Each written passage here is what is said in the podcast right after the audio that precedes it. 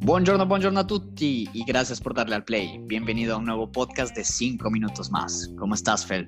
¿Qué tal, George? ¿Cómo estamos el día de hoy?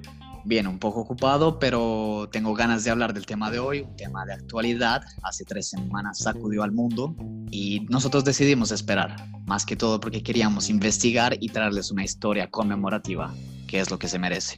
Puedes escucharnos donde quieras, cuando quieras y con quien quieras, a través de Apple Podcast, Spotify y Anchor. Nos puedes encontrar como 5 minutos más con un signo de exclamación al final. Síguenos en nuestros perfiles de Instagram, Twitter y Facebook con el nombre de 5 Minutes More con un signo al final, donde estaremos publicando contenido extra, fotos y te mantendremos al tanto de los nuevos capítulos de 5 minutos más. Hoy les vamos a hablar de George Floyd. Right now, people are chanting, I can't breathe, echoing the words of George Floyd. They are calling for justice not only in this case, but in so many others where police brutality has resulted in death. El asesinato de George Floyd en Minneapolis por parte de un policía blanco de nombre Derek Chauvin el 25 de mayo conmocionó a Estados Unidos y al mundo. Los videos e imágenes de su asesinato dieron la vuelta al mundo en cuestión de segundos. En estos se veía como George era reducido por el policía, quien lo obligó a permanecer en el suelo, presionando su rodilla contra el cuello de este durante más de ocho minutos. A pesar de las súplicas de Floyd, quien en repetidas ocasiones durante esos agónicos minutos repitió las palabras, por favor, no puedo respirar, el policía permaneció inmóvil. Todo esto enfrente de la pasividad de los otros agentes policiales y del desconcierto de los testigos. Trágicamente, Floyd fallecería camino al hospital y sus últimas palabras, I can breathe, se convertirían en el símbolo de una serie de protestas en contra de la brutalidad policial y la injusticia racial, que desde hace más de dos semanas sacuden a América y a las principales ciudades de los otros continentes. Former Minneapolis police officer Derek Chauvin has been charged by the Hennepin County Attorney's Office with murder and with manslaughter. Pero George fue más que aquel video de ocho minutos. George fue un padre, hermano e hijo que a pesar de los múltiples tropiezos en su vida, nunca se desanimó y buscó siempre redimirse. Es por esto que en cinco minutos más hemos decidido contarte la vida de Floyd, una historia que aunque pertenece más que a nadie a la familia Floyd, se asemeja a la de muchos otros afroamericanos, que desde que nacen parecen estar sometidos a una vida sin derechos ni oportunidades por el simple hecho del color de su piel. So if I'm not over here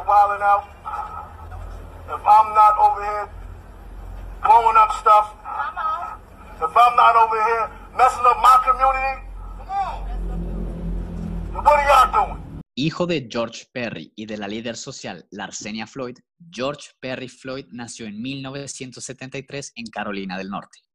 Siendo muy joven, sus padres se separaron, lo que lo llevó a vivir con su madre y hermanos en un complejo de viviendas de ladrillo, ubicado en el tercer distrito de Houston, llamado Connie Homes, en honor a Norris Wright Connie, uno de los políticos afroamericanos más influyentes del siglo XIX. De niño, a Floyd le conocerían como Gran Floyd, no solo por su estatura, media 1,80, sino también por su gran personalidad y sentido del humor. De hecho, en estos días muchos son los amigos que lo recuerdan como alguien que nunca participó en una pelea y que siempre intentó sacar una sonrisa a los demás. We will march as a department with everybody in this community. I will march until I can't stand no more. Como muchos jóvenes afroamericanos, George vería en los deportes, primero el fútbol americano y después el básquetbol, el mejor camino para buscar un futuro para él y su familia. Aprovechando su estatura y destreza física, Grant Floyd obtendría una beca de básquet en el South Florida Community College, por el cual abandonaría definitivamente Texas. Sin embargo, no se quedaría mucho tiempo allí y regresaría a Brick sin título y con lo que esto significaba. Conocido a nivel local por su pobreza, drogas y pandillas, Brick es históricamente uno de los vecindarios negros de Houston, donde a pesar de haber sido cuna de personalidades como Beyoncé, la violencia es habitual. Muchos de los amigos de Floyd de la infancia ni siquiera llegaron a los 25 años. En Brick, George se convertiría en Big Floyd, nombre artístico con el que comenzaría su carrera de rap. Su música estaba enfocada en expresar el orgullo que sentía de haber crecido en su barrio. Let me just say this to the President of the United States on behalf of the police chiefs in this country. Please, if you don't have something constructive to say, keep your mouth shut. A lo largo de 10 años, Floyd sería arrestado varias veces por delitos que iban desde venta de drogas hasta robo a mano armada. pero tras su última liberación en 2013, decidió regresar a casa con el objetivo de cambiar su vida de la mano de su hija Jana y el cristianismo. La iglesia Resurrection Houston y sus programas de rehabilitación y de reinserción laboral serían sus tablas de salvación, dándole la oportunidad de un nuevo comienzo.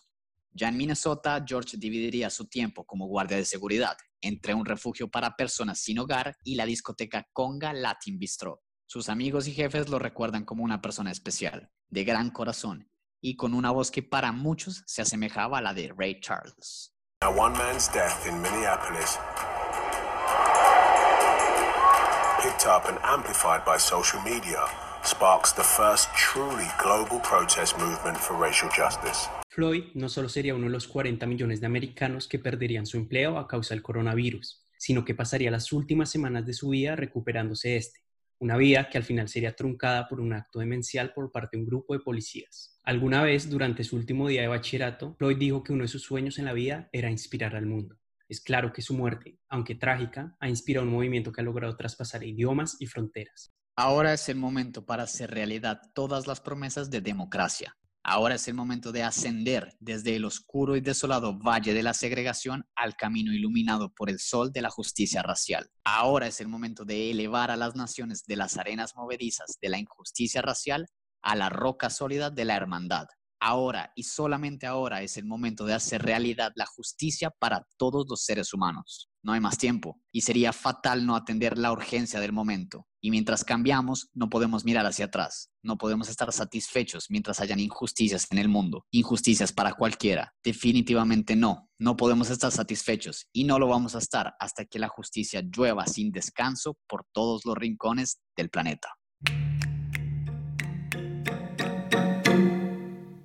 Bueno, bueno, con esto llegamos al final de este capítulo de 5 minutos más. No era un capítulo cualquiera, no solo por el hecho que era nuestro capítulo 10, sino porque debíamos tocar un tema que sinceramente hubiéramos preferido no hacerlo, pero las circunstancias se dieron y decidimos darle un pequeño homenaje a la vida de Floyd, quien a pesar de una muerte trágica se ha convertido en el símbolo de estas protestas y la esperanza de cambio.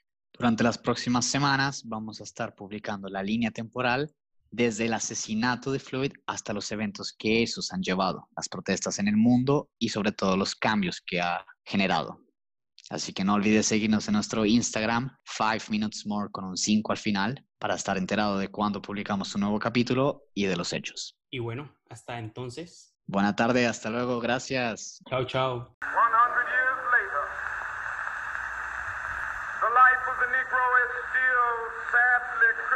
By the manacles of segregation and the chains of discrimination. 100 years later,